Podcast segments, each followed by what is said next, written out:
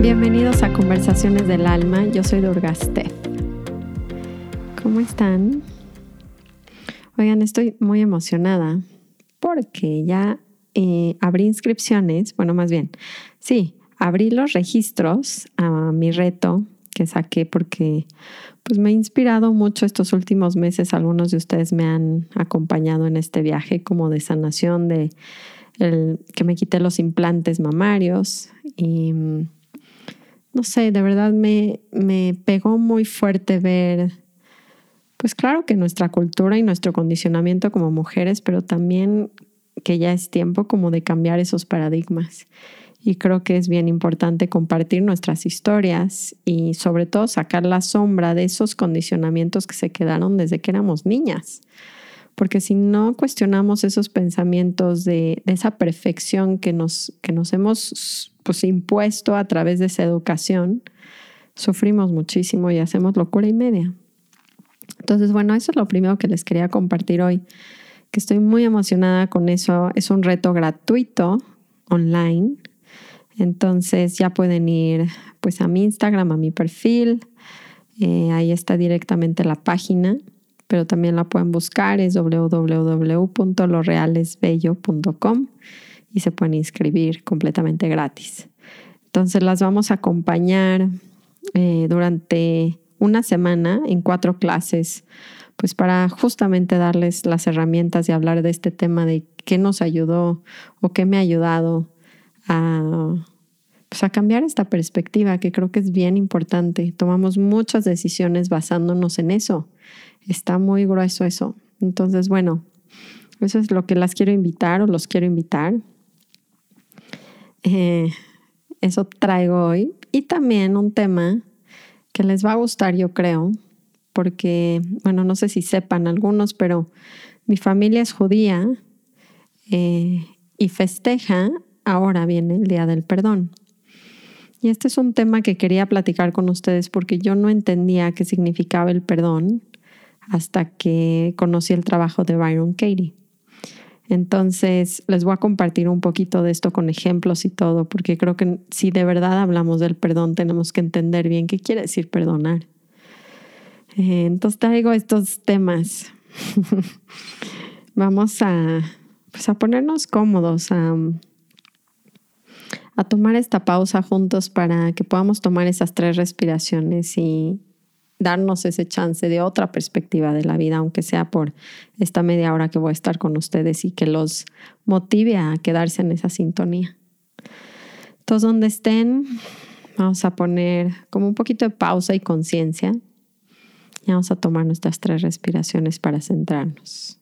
Vamos a inhalar profundo. Exhalo. Otra vez inhalo. Exhalo. Última vez inhalo. Y exhalo.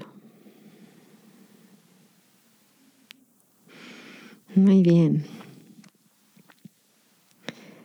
¿Qué es el perdón? Y realmente háganse esta pregunta si ya perdonaron en sus vidas a esas personas que en algún punto les hicieron daño. Yo tenía esta festividad, como esta mm, tradición desde que era muy niña.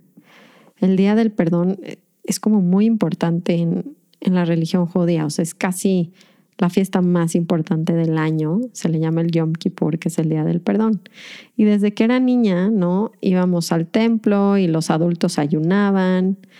Em, bueno, ya les contaré un poco después de, de, todo, de todo lo incongruente o raro que pude haber visto yo en esos templos. Eh, pero no, ese no es el tema de hoy. El tema de hoy era pues ver ver qué, qué, ha significado ese perdón en mi vida y cómo veo que desde una perspectiva en la que nos han educado como a pedir una disculpa, evidentemente, y perdonar a alguien más, nunca lo hacemos 100% está perdonado. Y esto es como lo que los quiero contar hoy, que se me hace muy interesante.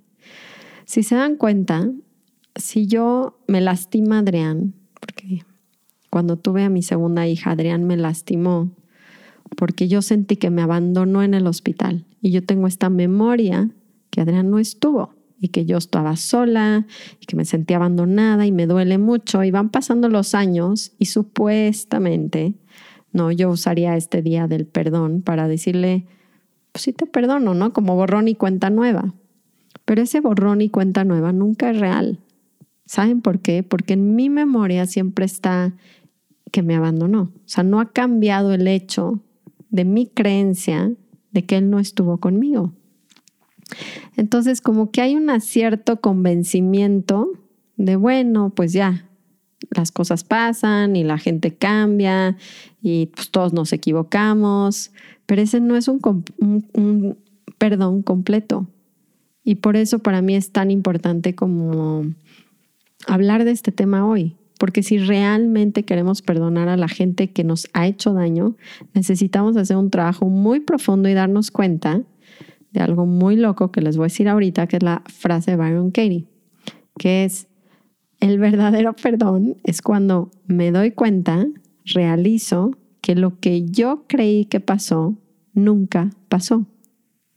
Se van a quedar como, no, a ver, espérate, se fue, se, se fue a la locura. Durga es que esto solo se puede hacer con esa herramienta, les juro. Les juro que solo se puede hacer con la herramienta de The Work. Y hoy les voy a contar un ejemplo de ella que nos puso en su retiro y un ejemplo mío que, que me despertó este tema. La verdad es que no iba a hablar de este tema solo porque era la festividad judía, pero lo que pasó ahora que se perdió mi perra Tara y me costó mucho trabajo algo que pasó que ahorita les cuento y tuve que hacer este trabajo para darme cuenta, para perdonarme a mí misma. Em, entonces, bueno, primero les voy a contar la historia de Byron Katie. Esta señora, ¿no? Es una, para mí hoy en día es una santa que nos vino a entregar una herramienta de lo más poderoso que yo he visto en mi vida para cambiar y cuestionar los pensamientos que nos hacen sufrir. El caso es que su historia es muy perfecta para esta ayuda porque sufrió muchísimo pero muchísimo. y ahorita van a ver de dónde viene también este sufrimiento, que además lo compartimos muchas de nosotras que lo estamos escuchando, o nosotros, de los problemas con nuestros padres, ¿no? O huellas o mm, abusos que hemos vivido de nuestros padres. Eh, y acabó tan loca tan loca, no sé, tenía creo que antes de sus 40 años, tenía tres hijos, era exitosa, mm, tenía dinero, vivía bien y se empezó a volver loca con sus neurosis que la encerraron en un manicomio y de repente en ese manicomio tuvo un completo despertar. Entonces, bueno, eso es en resumen su historia. Yo me fui a este retiro de nueve días con ella y nos está platicando de que cuando era niña, que tenía entre cuatro y cinco años, Llegó su mamá y le dijo, Byron, nunca nadie te va a amar. Dice ella que esta frase que escuchó de niña la cargó toda su vida y todos sus problemas están relacionados a esa creencia, a que nunca nadie la va a amar. Entonces, es muy fuerte, ¿no? Agarrar esa frase, meterla en tu corazón y convertirla en una realidad y que esté ahí siempre diciendo, mi mamá, ¿no? Mi mamá me dijo que nunca nadie me va a amar. Qué, fuerte historia, ¿no? Entonces, digo, varios de nosotros de alguna manera nos podemos relacionar con esto. Yo tengo varias Digo, amo a mi mamá y mi relación ha cambiado mucho gracias a todo este trabajo, pero claro que tengo memorias donde digo, órale, o sea, ¿de dónde salió esa agresividad? ¿No? Y de verdad te llega a un punto muy profundo porque pues supuestamente es la persona que más te ama y te ha cuidado en tu vida. Entonces, ¿cómo puedo perdonar? ¿Cómo, cómo se relaciona esa frase? Lo que yo creí que pasó, o sea, quiere decir que la mamá de Byron Katie diciéndole, nunca nadie te va a amar, nunca pasó. Y me van a decir, pues estás loca. Claro que pasó, si lo dijo. Ok, entonces las voy a llevar a este viaje del verdadero perdón, eh, del cual ella me llevó, pero lo único que les pido es que tengan una mente abierta. Porque si no tienen una mente abierta, no van a poder entender la profundidad que tiene esto y la verdad, quien esté listo se lo merece más que nunca. Porque cargamos con estas cosas todas nuestras vidas y no nos damos cuenta el grado de decisiones que cambian o elecciones por cargar con estos fantasmas. Entonces, bueno, si vamos a hablar del Día del Perdón, creo que ya es momento de, ver cómo esta herramienta me puede llevar a, a darme cuenta lo que es ese verdadero perdón. Entonces nos cuenta ella, ¿no? Que para hacer este trabajo, lo primero que tiene que hacer es irse, esto es muy importante. Visualicen, digo, pueden hacer este trabajo ahorita conmigo y luego háganlo con sus propios fantasmas, ¿no? Entonces ella se recuerda, se va en, en la imagen de su mente. Esto es muy importante que sea casi meditando. Es una meditación. Entonces se va en su mente muy quieta. Tengo que recordar exactamente en dónde estaba yo, la imagen. Entonces ella se acuerda que está en este garage de su casa jugando. Baja su mamá y le dice, Byron, ¿no? Está muy molesta y Byron está inquieta y, le dice, nunca nadie te va a amar. Y lo que hace con este trabajo es que se da cuenta dentro de sus preguntas, digamos, dentro de su realización, ¿es verdad que mi mamá me dijo que nunca nadie me va a amar? No, pues sí, claro que es verdad. Ok, ¿es absolutamente cierto? Sí, sí, es absolutamente cierto. Fue su voz, fue ella, ok. Entonces, cuando se va a la profundidad de este trabajo y cierra sus ojos y ciérrenlos conmigo, a ver, su mamá le dijo que no nadie nunca la va a amar. ¿Cómo podría ser lo opuesto que su mamá no le dijo? ¿Cómo puede ser eso posible? a ver, vamos a abrir la mente a esa inversión. ¿Cómo podría ser real que no fue su mamá la que le dijo nunca nadie te va a amar? Y entonces ella cierra los ojos y ya haciendo este trabajo, lo que se da cuenta es que en su memoria le enseña que su mamá estaba acababa de pelearse con su papá, escucha gritos arriba antes de que baje su mamá. Su mamá tiene corrido el rímel y está en pésimas condiciones sin dormir. Se encuentra completamente fuera de su centro. Literalmente no es su mamá, es, es el cuerpo de dolor de su mamá, es un demonio, es un monstruo. Eh, y de esa boca, de esa inconsciencia, de esa monstruosidad, sale esa palabra. Pero esa persona que está viendo en ese momento en su imagen no es su mamá. No es su mamá de siempre, no es su mamá amorosa que la cuida, que la respeta, que la lleva, que la trae. En ese momento, cuando se mete en la imagen y respiren hondo y dense chance, porque les, no va a haber nada más sanador en sus vidas que darse la posibilidad de ver que no era su mamá. Ahora, evidentemente el ego, luego luego van a decir, no, espérate, espérate, porque entonces no tiene consecuencias. No, no, no, no nada más estamos diciendo que no fue su mamá quien le dijo, nunca nadie te va a amar. Eso no quiere decir que evidentemente no tenga alguna consecuencia hacia la mamá. O sea, la mamá va a vivir su karma, sus consecuencias por haber dicho esto. ¿sí? O yo mismo le podría decir, o sea, pero cambia por completo, ¿saben? La compasión que puedo tener y el perdón hacia mí mismo, que es lo más importante, porque este rencor nos va envenenando y por eso les digo que nos lastima mucho más de lo que creen. Cuando yo me quiero quedar teniendo la razón en vez de tener paz. Entonces les pregunto antes de que me resistan mucho este punto. ¿Quieren tener la razón o quieren tener paz? porque yo en mi vida quiero tener paz. Entonces, cuando ella cuenta esta historia, estuvo muy fuerte ver eso, o sea, como abrirnos a la posibilidad de nuestros propios recuerdos y decir, Adrián me abandonó en el hospital. Les juro que me pasó, esto fue una realidad. Yo tenía una imagen sola, o sea, mi, recuerdo era como yo estoy sola y la bebé y me picaron mal epidural, entonces tuve que estar acostada, pero me sentí muy abandonada. Y en el retiro hago este ejercicio y digo, Adrián, porque el pensamiento, acuérdense que siempre dices una frase, Adrián me abandonó. Y luego usas una inversión, que es lo contrario. Adrián no me abandonó. Y me dicen, pues ¿cómo? ¿Cómo no me abandonó? Entonces yo meditando en esa escena, porque se tienen que centrar en una escena forzosamente, estoy viendo el hospital, no saben lo que me pasó. Regresando a la escena y a la apertura de la frase, Adrián no me abandonó, de repente Adrián apareció en el cuadro, o sea, fue como, si estuvo ahí, o sea, me traumé, me traumé de ver que mi mente también selecciona partes de la historia para justificar un poquito nuestro sí, nuestra víctima, nuestra historia, nuestro drama.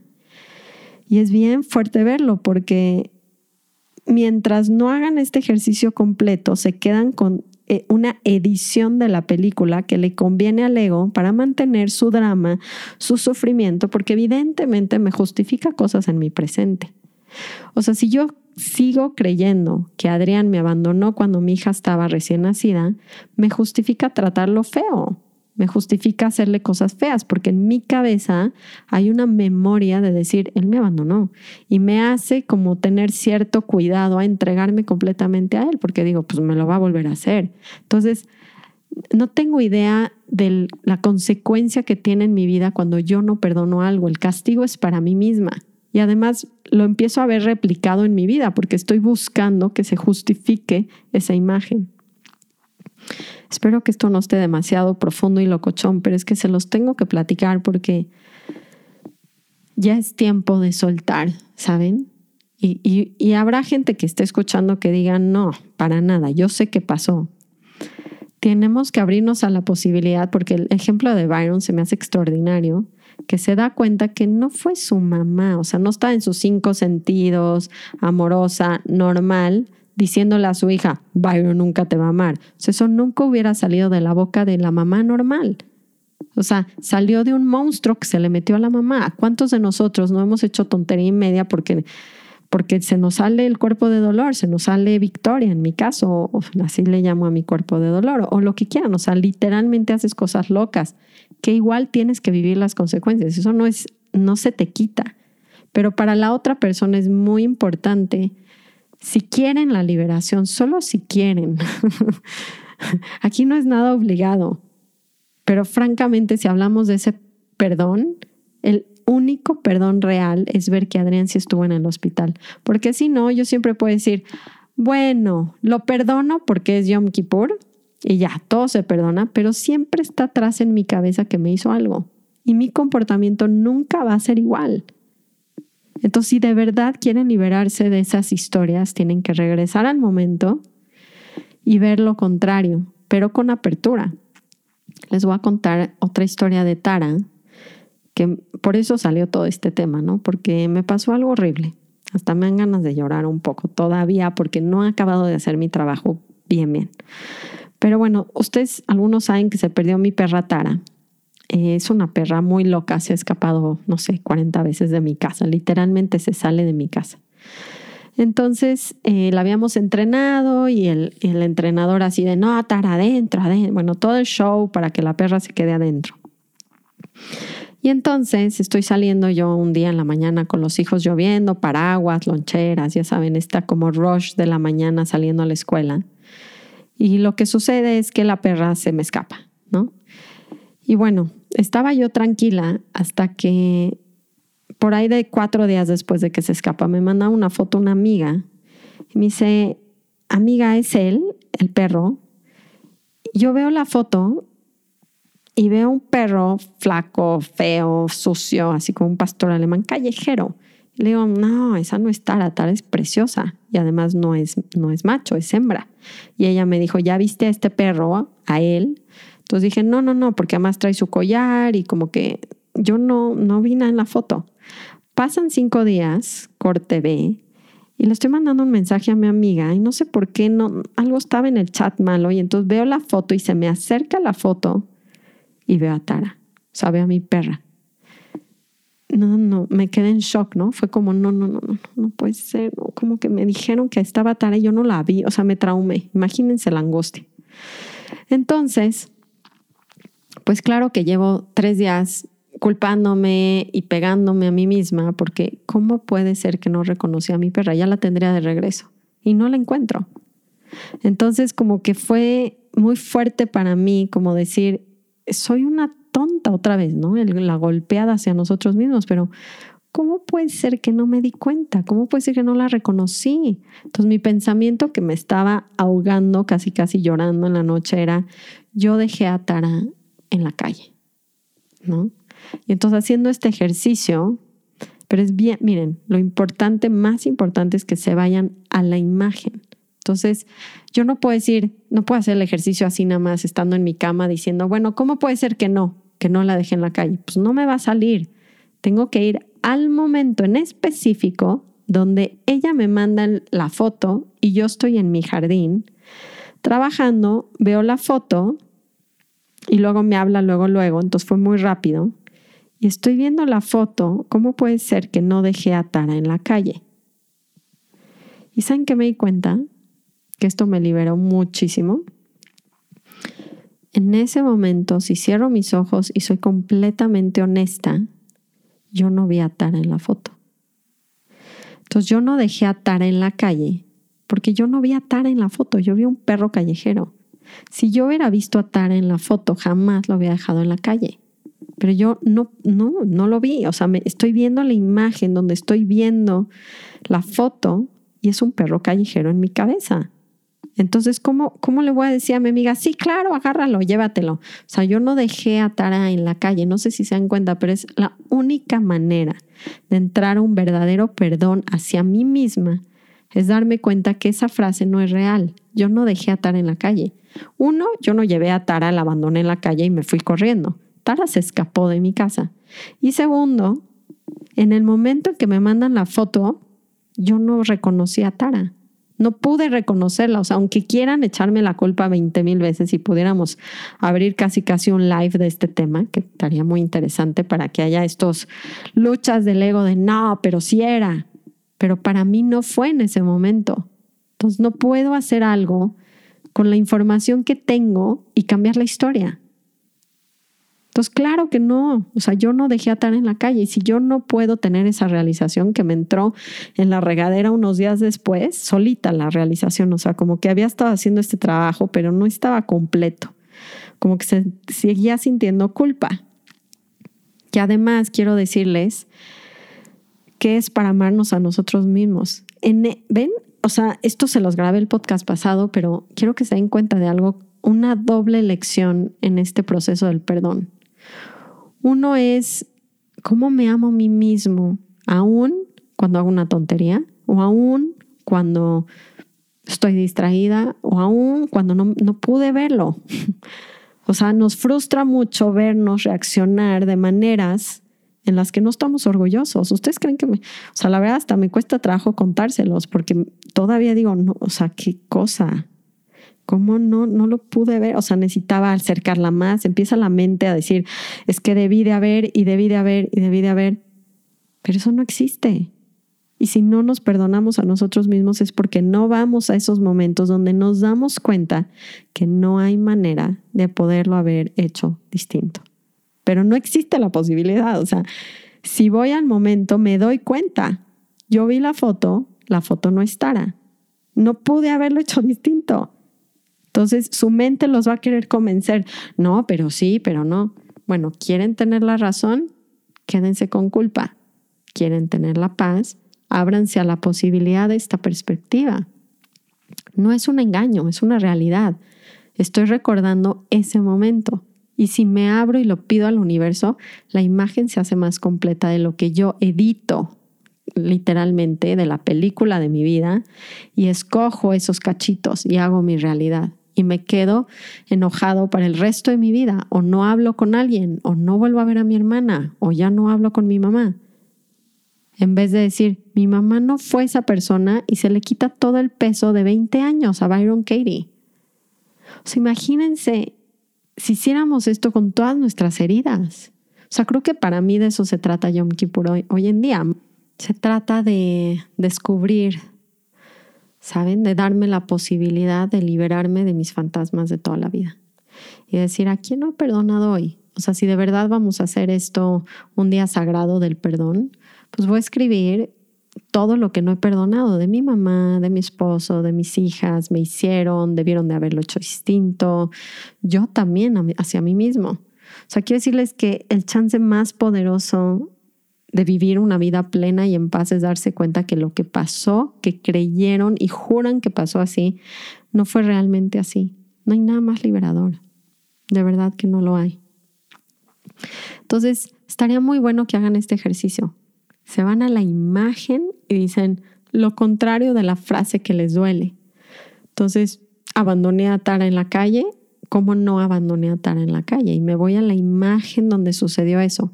O mi mamá Em, mi mamá, ¿no? Mi mamá me dijo que nunca nadie me va a amar. ¿Cómo no me dijo? Ah, pues no estaba presente mi mamá. Era el monstruo de mi mamá. me da risa esto porque me dio cosita que ayer me estaba toda enojada yo en la noche drenada porque trabajé mucho el fin. Ven, es que nos pasan estas cosas como humanos. De verdad que sí. Y entonces le dije muy feo en la noche, ¿no? De que, Emmet, si no te duermes porque se ha estado despertando en la noche, le dije, no te voy a traer nada en la noche, pero le, hablé feo. Me dijo, mamá, es muy sensible, Emmet, porque generalmente le ha tocado una mamá pues, más coherente y sensible que a los demás, por el tiempo y la maduración que, que he podido tener. Entonces, para él es raro, la verdad es raro que su mamá se vuelva un demonio. Entonces, de repente me dice, mamá, no, eres un monstruo. Y dije, órale, o sea, claro, para él estoy siendo un monstruo y soy un monstruo si le hablo tan feo, o sea, no soy su mamá, soy un monstruo. Y no era la mamá de Byron Katie, era un monstruo. Y el quitarme ese peso me va a cambiar la vida a mí. Ella va, yo tengo que vivir mi consecuencia de hablarle feo. El karma es karma, punto. No se preocupen por el karma, déjenlo ser, dejen que las personas tengan la consecuencia que tienen que tener. Les juro, no hay manera de evitar el karma, ¿ok? Lo van a pagar sí o sí, pero ustedes podrían salvarse de ese karma, de ese pensamiento, liberarse de eso, porque les va a cambiar la vida.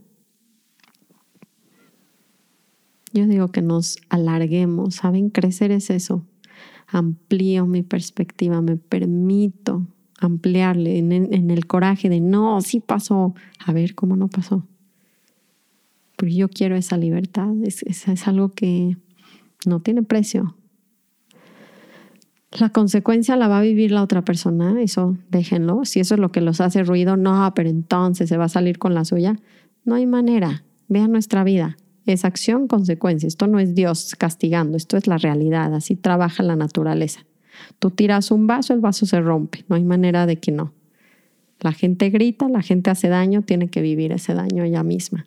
No en ese segundo, pero lo va a vivir. Y además, casi siempre en ese segundo la persona está sufriendo muchísimo. O sea, yo no veo a la mamá de Byron Katie diciéndole eso y no estando sufriendo. Entonces solo lastimamos cuando estamos sufriendo. Suficiente, karma, suficiente. Entonces, no sé, les invito, entiendo que, no sé, esto es, es una época para mí que se cruzó este tema, pero es una gran reflexión en nuestras vidas y espero que puedan perdonar viendo que no sucedió lo que pensaron como que sucedió, no fue así.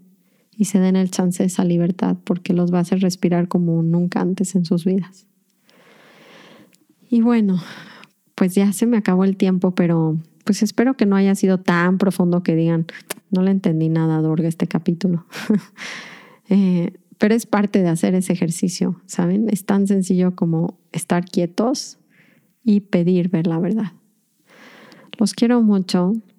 Eh, inscríbanse al reto, la verdad es que es el que ya vamos preparando con mucho cariño y creo que juntas se va a generar como una revolución, ¿saben? Si, si de verdad todas empezamos a tirar ese como estereotipo de perfección, no saben cómo veo que lo que más nos lastima es esos ideales de yo debería de ser así y entre más perfectos tienen que ser, más acabamos lastimándonos y sufriendo.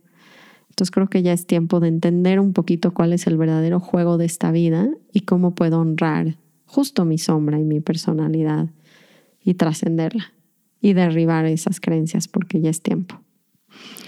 Entonces, bueno, pues nos vemos pronto por el reto. Empieza justamente en unos 15 días. Va a empezar, les voy a decir la fecha, el 27, justamente en 15 días. Entonces, eh, nos vemos por ahí. Igual les grabo la próxima semana todavía por aquí, a ver si me traigo un invitado especial. Y mm, que tengan muy bonito día, quédense reflexivos en esto y den ese paso a su propia liberación y perdón. Los quiero. Namaste.